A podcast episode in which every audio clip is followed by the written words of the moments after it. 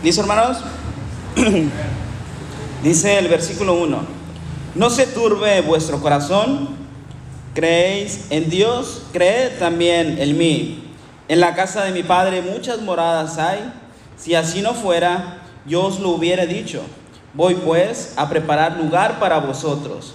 Y si me fuere y os prepararé lugar, vendré otra vez y os tomaré a mí mismo para que donde yo estoy, vosotros también estéis.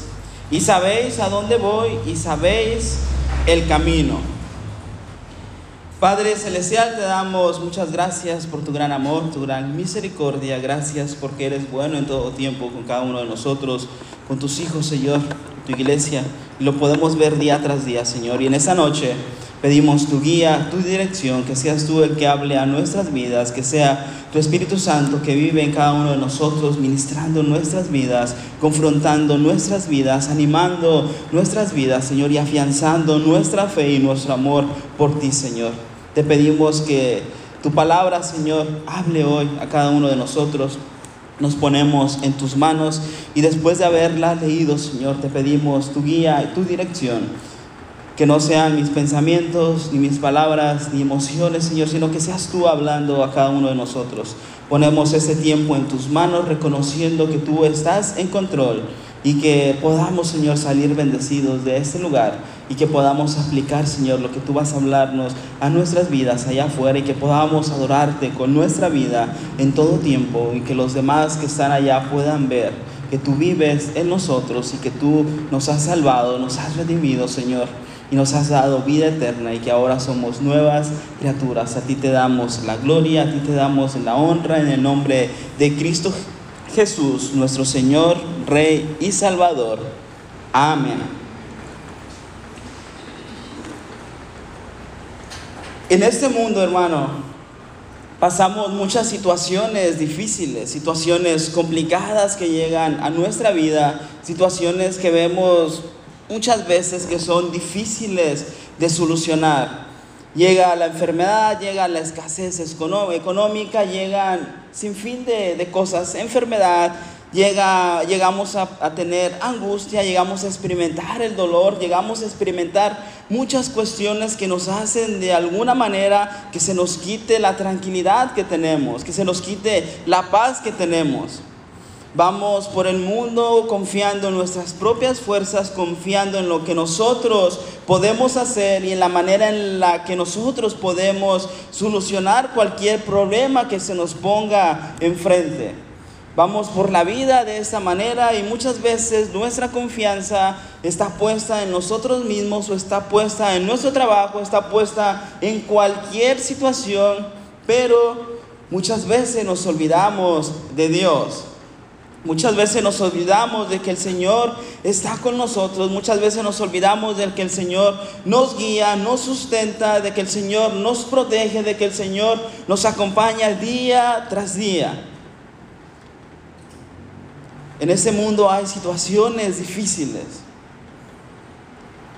Y podemos verlo en la escritura, podemos ver que personajes en, la escritura tuvieron dificultades, tuvieron problemas, tuvieron sin fin de situaciones que quitaban su tranquilidad, su paz. Y lo podemos ver, lo podemos leer. Y en ese tiempo no es la excepción. Usted como hijo de Dios enfrenta situaciones complicadas, situaciones difíciles, y eso va a ser así. Pero usted no está solo. Tiene que tener la certeza y la esperanza de que usted no está solo. Nosotros no estamos solos en este mundo. Tenemos al Señor con nosotros. El título de este sermón es el siguiente. Una esperanza que nos da tranquilidad una esperanza que nos da tranquilidad. Y vaya que necesitamos tranquilidad en este mundo. En este mundo que corre a prisa, en este mundo que ofrece muchos deleites, muchos placeres. Vemos que el mundo está hecho un caos, que está vuelto de cabeza, que hay muchos deseos que pueden afectar nuestra vida espiritual. Vemos que podemos caer en cualquier momento. Vemos que el mundo ofrece una y otra salida a sus problemas y vemos un sinfín de cosas que podemos nosotros en cierta manera hacer para poder tener paz y tranquilidad en este mundo complicado. Y la escritura nos va a decir que tenemos una esperanza y esa esperanza debe de producir tranquilidad en el Hijo de Dios, en usted y en mí y en todo aquel que ha confesado a Cristo como su único y suficiente Salvador. Y vamos a ver tres razones por las cuales esta esperanza nos tiene que traer tranquilidad y qué es lo que nosotros debemos aprender a hacer para poder experimentar esta tranquilidad que nos debe de traer esta esperanza que usted y yo tenemos como hijos de Dios. La primera de ellas es la siguiente. Debemos aprender a confiar en el Señor. Usted y yo debemos aprender a confiar en el Señor. Si usted confía en el Señor, gloria a Dios. Si usted tiene su confianza puesta en el Señor completamente, gloria a Dios. Si aún no ha puesto su confianza completamente en el Señor, es el momento que empecemos a confiar en el Señor, que pongamos nuestra confianza en el Señor. En este mundo vamos a pasar situaciones difíciles, situaciones complicadas que van a quitar esa tranquilidad. Y lo hemos experimentado. O alguien que diga, no, yo siempre he estado tranquilo todo el tiempo. No, hemos experimentado esa falta de tranquilidad en nuestras vidas.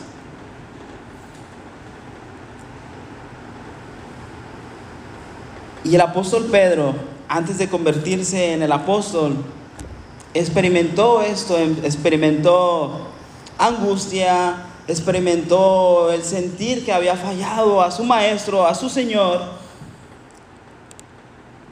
y él todavía no había aprendido a confiar completamente en el Señor, aunque sus palabras demostraban que sí, él no había aprendido a confiar completamente en el Señor.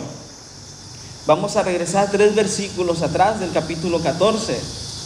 El Señor está con sus discípulos, está enseñándoles, está anunciándoles que pronto va a ser juzgado más adelante y que van a venir momentos difíciles para sus discípulos momentos donde va a haber persecución también para ellos, momentos en los que van a huir, van a hacer otras cosas, van a dejar al Señor solo en ese momento tan complicado donde Él iba a ser apresado, donde Él iba a entregar su vida en rescate por todo aquel que le confesara como su único y suficiente Salvador. Y el apóstol Pedro le dice en ese momento, Señor, ¿a dónde vas? Jesús le respondió, a donde yo voy no me puedes seguir ahora, mas me seguirás después, le dijo el Señor a Pedro. Le dijo Pedro contestándole, Señor, ¿por qué no te puedo seguir ahora? Mi vida pondré por ti. Jesús le respondió, ¿tu vida pondrás por mí? De cierto, de cierto te digo, no cantará el gallo sin que me hayas negado tres veces. Eso iba a ocurrir en la vida de Pedro. Y después el Señor le contesta a Pedro. Pedro le estaba diciendo al Señor, Señor, yo voy a ir a donde tú vayas, yo voy a ir en donde tú estés, yo voy a estar contigo. Si es necesario, hasta daré mi vida por ti, pero no te dejaré. Yo voy a ir contigo. Ellos no habían comprendido aún lo que le esperaba al Señor. Y Pedro en el deseo de seguir a su Señor, de estar con Él, de estar con Él en todo momento, le dice, Señor, yo voy a ir contigo.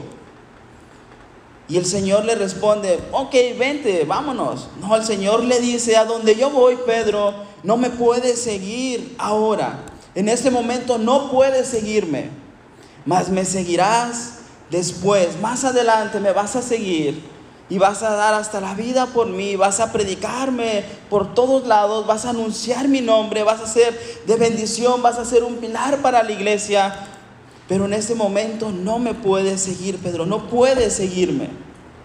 Pero después me vas a seguir.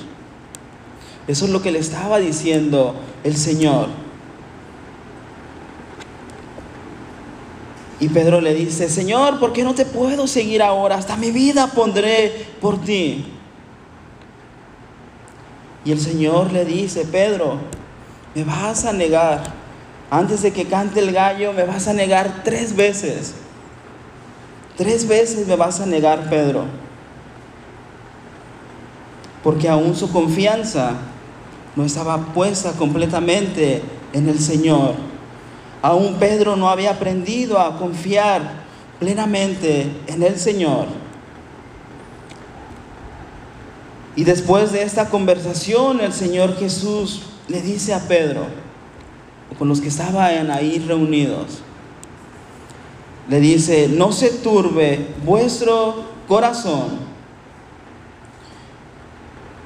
sea cual sea la situación que va a venir más adelante que tu corazón no se turbe, que nuestro corazón poniéndonos en ese lugar, aún enfrentando situaciones complicadas, situaciones difíciles, no se turbe vuestro corazón, no se turbe su corazón. En este mundo vamos a enfrentar dificultades en todo tiempo. Vamos a experimentar soledad, vamos a experimentar angustia, vamos a experimentar pérdidas, vamos a experimentar sin fin de cosas que van a poner a tambalear nuestra tranquilidad. Pedro en ese momento no sabía o no comprendía al 100% lo que el Señor le estaba diciendo. Pedro, cuando llegue el momento, cuando llegue ese momento, me vas a negar vas a oír, vas a ver de lejos, vas a ver lo que me van a hacer de lejos. Podemos pensar que eso le decía el Señor a Pedro. Y llegó el momento y dicho y hecho. Pedro huyó, se alejó, le decía, este también andaba con él, este también andaba con él, con el Señor, él también andaba con él y Pedro decía, no, yo no soy, y se fue, huyó, veía de lejos al Señor, veía cómo estaban maltratando al Señor, cómo estaban lacerando su cuerpo, cómo le estaban golpeando, cómo estaba siendo humillado el Señor, cómo estaba siendo llevado a la cruz para dar su vida. Y no era una situación fácil para Pedro. No era una situación difícil, perdón, fácil de llevar. Era una situación difícil, era una situación complicada. Y el Señor les está diciendo, no se turbe vuestro corazón, no tengan miedo su corazón, no pierdan la tranquilidad que deben de tener en ese momento porque ustedes van a tener o tienen una esperanza en mí. Es lo que el Señor nos dice en su escritura. Y se lo dice a cada hijo de Dios y estamos aquí reunidos porque tenemos esa esperanza en que un día, perdón, estaremos con nuestro Señor, estaremos con Él una eternidad. En la segunda parte de este versículo, del versículo 1, el Señor dice, ¿creéis en Dios? Creed también en mí. Sabemos que el Señor se revela al pueblo de Israel desde el principio, que selecciona a esta nación y se manifiesta el Señor una y otra vez. El Señor viene y sustenta al pueblo, le da todo lo necesario para que el pueblo siga adelante. Vemos que el pueblo una vez falla y el Señor extiende su mano, extiende su misericordia y ellos sabían quién era el Señor, quién era Dios. Y ellos de cierta manera creían en Dios. Pedro y los demás discípulos tuvieron un encuentro con el Señor. El Señor los llama. sector de los fariseos creían en Dios, pero no creían en Jesús. Muchos del pueblo creían en Dios porque habían visto a lo largo sus maravillas, habían visto sus prodigios, habían visto lo que el Señor había hecho por el pueblo. Había multiplicado una nación, había sacado a esa nación de la esclavitud de Egipto les había dado una tierra prometida, les había bendecido en gran manera, se habían convertido en una gran nación. Y ellos reconocían eso y creían en Dios. Y el Señor les el Señor en este momento les pone al Señor como el Dios todopoderoso, aquel que gobierna sobre toda la creación, aquel que es el soberano sobre el universo, aquel que ha creado, que ha hecho como a él le ha placido y el Señor Jesús le dice, creen en Dios, creen en este Dios, creen en el Dios Todopoderoso, pues también crean en mí, porque yo soy ese mismo Dios, yo soy el Dios Todopoderoso, yo soy ese Dios, crean también en mí, no se turbe vuestro corazón en situaciones difíciles, en situaciones complicadas.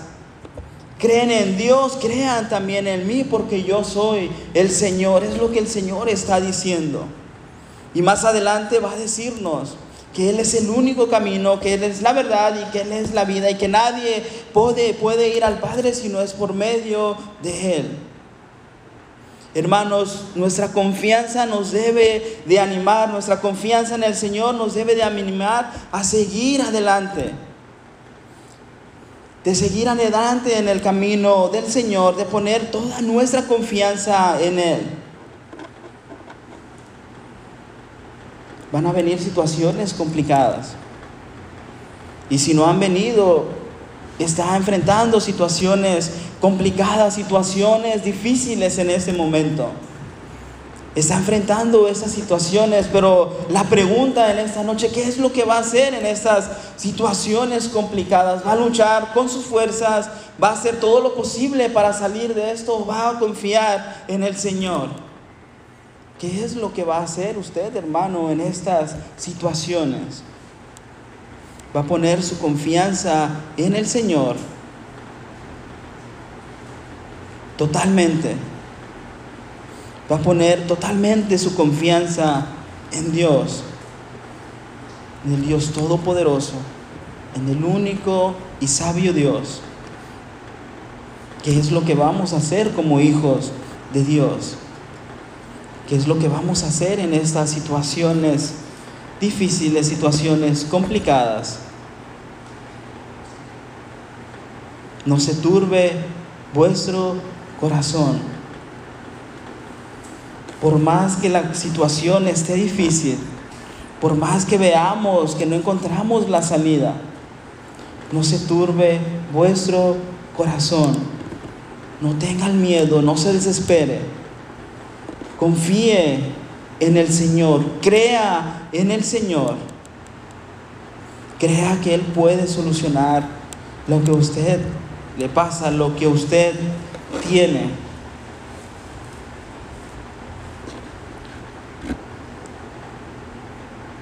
Debemos aprender a confiar en nuestro Dios. Decir que confiamos es fácil. Puedo decir, yo confío en el Señor.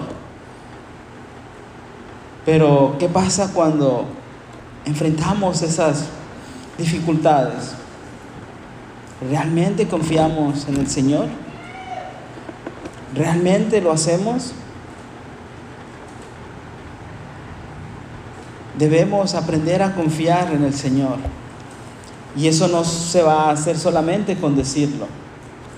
Debemos conocer al Señor.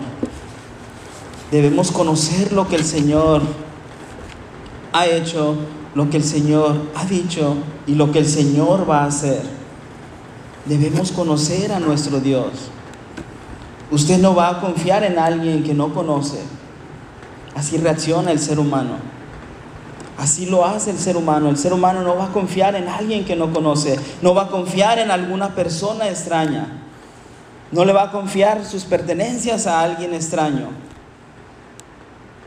Usted va a confiar en aquel que usted conoce. Y con el Señor, así funciona. Si usted no conoce al Señor, usted no va a poder confiar en Él. Puede decir que confía en el Señor, pero si no le conoce, no va a confiar en Él. No va a poner su confianza totalmente en Él. Tiene que conocer al Señor para poder poner totalmente su confianza en Él.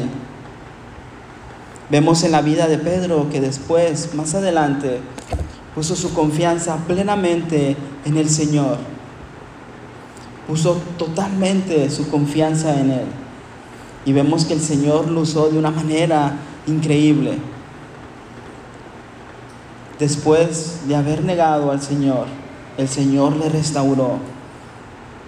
Y Pedro siguió adelante caminando en el Señor, creyó en el Señor, confió en el Señor.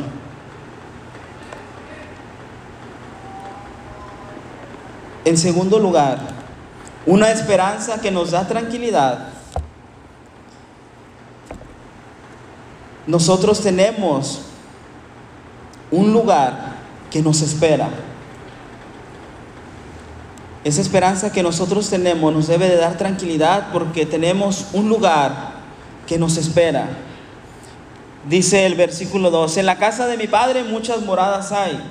Si así no fuera, yo os lo hubiera dicho. Voy pues a preparar lugar para vosotros. Y si me fuere y os prepararé lugar, vendré otra vez y os tomaré a mí mismo para que donde yo estoy, vosotros también estéis. ¿Qué es lo que le dijo Pedro en los versículos que leímos hace rato? Bueno, ahorita, hace un momento. Señor, ¿a dónde vas? Y Jesús le respondió, a donde yo voy, no me puedes seguir ahora, mas me seguirás después. Pedro quizás en ese momento no sabía lo que el Señor estaba hablando. Pedro quizás no le pasaba por la mente que había un lugar preparado para él.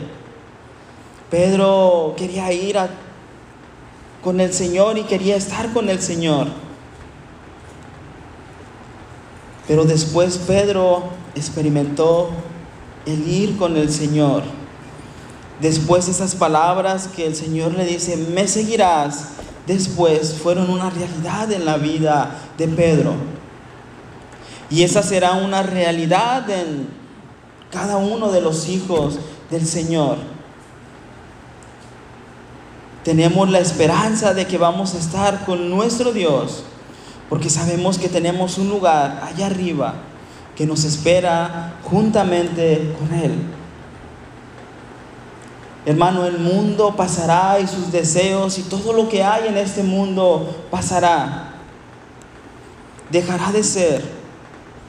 Pero Usted y yo no pertenecemos a este mundo. Nuestra ciudadanía, nuestra identidad está allá arriba. Somos ciudadanos celestiales. Nosotros pertenecemos allá. Tenemos la esperanza de que vamos a estar con nuestro Señor y que hay un lugar preparado para nosotros allá arriba. Dice el Señor, en la casa de mi Padre muchas moradas hay. Y eso es una realidad. Eso nos lo dice la escritura, nos lo dice el Señor. ¿Quién no anhela estar en la presencia del Señor? ¿Quién no anhela estar con el Señor? ¿Quién no anhela que el Señor venga? ¿Quién no anhela ver al Señor descender de las nubes, verlo y que venga por su iglesia y nos lleve y estemos juntamente con Él? ¿No tiene esa esperanza usted, hermano? ¿O sí? Todo hijo de Dios tiene que tener esa esperanza. Y esa esperanza nos debe de dar tranquilidad en este mundo. Saber que lo que pase, que lo que esté sucediendo y lo que vaya a suceder es pasajero y que nosotros no pertenecemos a este lugar. Tenemos una morada allá con nuestro Padre arriba.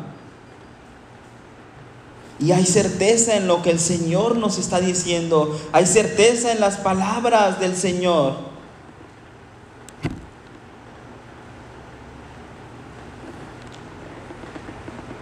Dice el Señor, si así no fuera, yo os lo hubiera dicho. Dice el Señor, si esto no fuera cierto, yo se los hubiera dicho. Pero esto no es así. Lo que el Señor dice se cumple al pie de la letra, se cumple. Y tenemos una morada ahí arriba. Hay certeza en lo que el Señor nos está diciendo. Hay certeza en lo que el Señor nos está diciendo a cada uno de nosotros. Hay un lugar que está preparado allá arriba para usted. Para mí hay un lugar allá con el Señor. No se turbe vuestro corazón en este mundo. No se turbe vuestro corazón en este mundo que es pasajero. No tengan miedo en este mundo por las situaciones que vienen a su vida. No tenga miedo. Crea en el Señor, confíe en el Señor. Y que esa esperanza que nosotros tenemos le dé la tranquilidad que usted necesita. Que el Señor sea dándole esa tranquilidad. Porque estaremos una eternidad con nuestro Dios, con nuestro Señor. En tercer lugar, debemos tener esa esperanza que nos da tranquilidad porque no estamos solos. Usted no está solo en este mundo. Puede tener a su familia, amigos, conocidos, personas con las que convive. Y se puede sentir acompañado. Pero usted no está solo porque el Señor está con usted. El Espíritu Santo vive en usted. Y es el que lo guía, lo capacita. Y usted tiene que aprender a confiar en el Señor. Usted no está solo, nosotros no estamos solos. Por eso sea cual sea la situación que esté enfrentando, que vaya a enfrentar, usted debe recordar que no está solo, el Señor nos acompaña, el Señor nos está acompañando y el Señor nos va a acompañar. Y no solamente cuando estemos en este mundo, en esta tierra. El Señor nos va a acompañar una eternidad. Esa es nuestra esperanza. Dice el Señor, y sabéis a dónde voy, y sabéis el camino. En ese momento los discípulos no comprendieron al 100% esto. No lo comprendían. Pero más adelante lo comprendieron. Fue una realidad en sus vidas.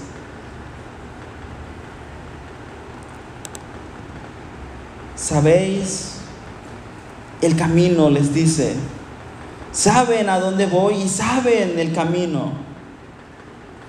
Y el Señor más adelante va a decir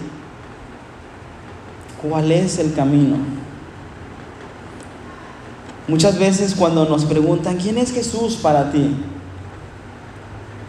Respondemos bajo nuestra propia experiencia, bajo lo que hemos experimentado nosotros al tener un encuentro con Jesús. Y decimos, Jesús es mi paz, Jesús es mi tranquilidad, Jesús es aquel que me sostiene, aquel que me sustenta, es aquel que me guía. Y eso es cierto. Es la manera de obrar en el Señor, en cada uno de nosotros y en las necesidades que nosotros y usted tiene. Esa es la manera que obra el Señor. Pero aquí el Señor se va a describir a sí mismo. ¿Quién es Él? Sabéis a dónde voy y sabéis el camino. Entonces le dijo Tomás, Señor, no sabemos a dónde vas. ¿Cómo pues podemos saber el camino? Ellos no sabían a dónde iba el Señor. No sabemos a dónde vas. Si no sabemos a dónde vas, ¿cómo vamos a poder saber el camino? Y el Señor le responde, yo soy el camino y la verdad y la vida. Y nadie viene al Padre sino por mí. Aquí el Señor se está describiendo a sí mismo y le está diciendo, yo soy el camino, yo soy el único camino, no hay otro más. Ustedes van a llegar al Padre solamente por mí. Yo soy la verdad, no hay otra verdad, no hay ninguna otra verdad, solamente yo soy la verdad. Y yo soy la vida. Nadie puede tener vida fuera de mí, nadie puede tener vida si no está conmigo. Yo soy la vida. Yo soy el camino, la verdad y la vida. Y nadie viene al Padre si no es por medio de mí. Les está diciendo el Señor, ustedes pueden hacer infinidad de cosas, buscar cuál sea la solución que más le favorezca a usted pero el Señor le está diciendo, yo soy el camino, la verdad y la vida y nadie puede ir al Padre si no es por medio de mí. No hay otra manera, no hay otro camino, solamente por medio de Jesús se puede llegar al Padre. Y cuando usted llegue al Padre, usted tiene que poner completamente su confianza en Él. Totalmente. No confiar a medias, no confiar. Ahora sí confío, Señor, porque me has bendecido. Ahora no confío en ti, Señor, porque no me has bendecido de la manera en la que yo me esperaba.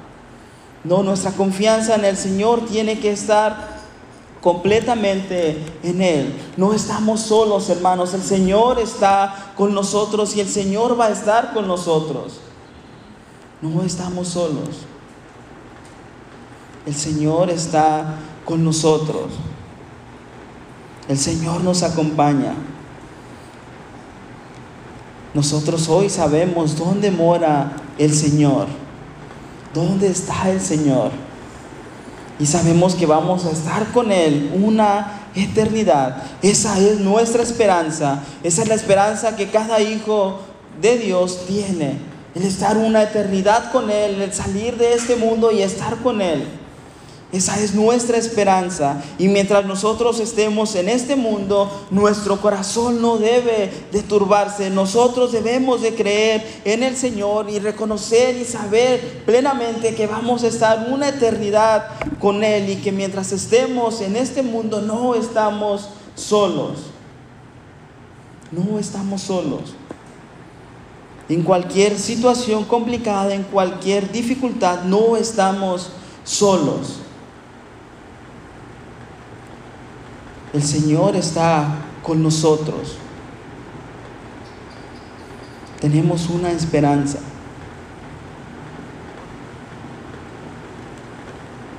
Si usted no tiene esa esperanza, debe examinar su vida, debe examinar su corazón, debe examinar qué es lo que está pasando en usted. Pero como hijos de Dios debemos tener esa esperanza. Y esa esperanza nos va a dar tranquilidad.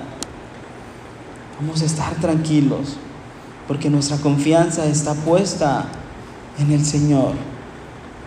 Tenemos una esperanza. Y Pedro lo describe y lo dice de la mejor manera.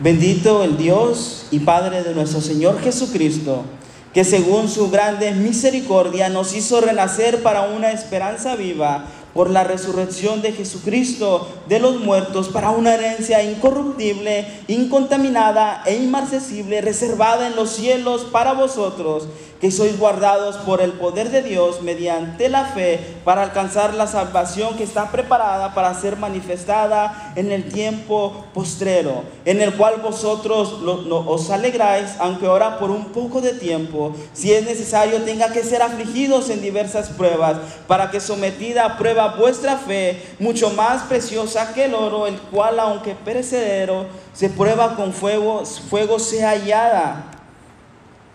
En alabanza, gloria y honra cuando sea manifestado Jesucristo, a quien amáis sin haberle visto, en quien creyendo, aunque ahora no lo veáis, os alegráis con gozo inefable y glorioso, obteniendo el fin de vuestra fe, que es la salvación de vuestras almas. Tenemos esa esperanza, hermano. Debemos tener esa esperanza. Tenemos una herencia con Jesucristo, una herencia incorruptible, incontaminada, inmarcesible, reservada en los cielos. ¿Para quién? Para ustedes, para nosotros. Eso es la esperanza que nosotros tenemos y esa esperanza nos tiene que dar tranquilidad. En cualquier situación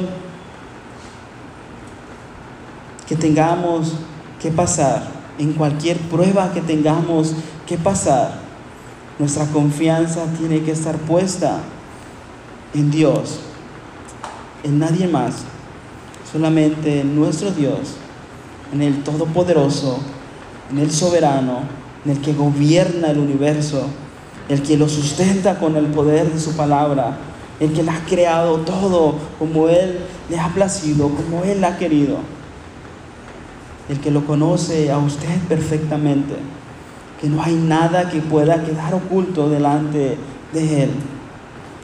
En ese Dios tiene que poner su confianza.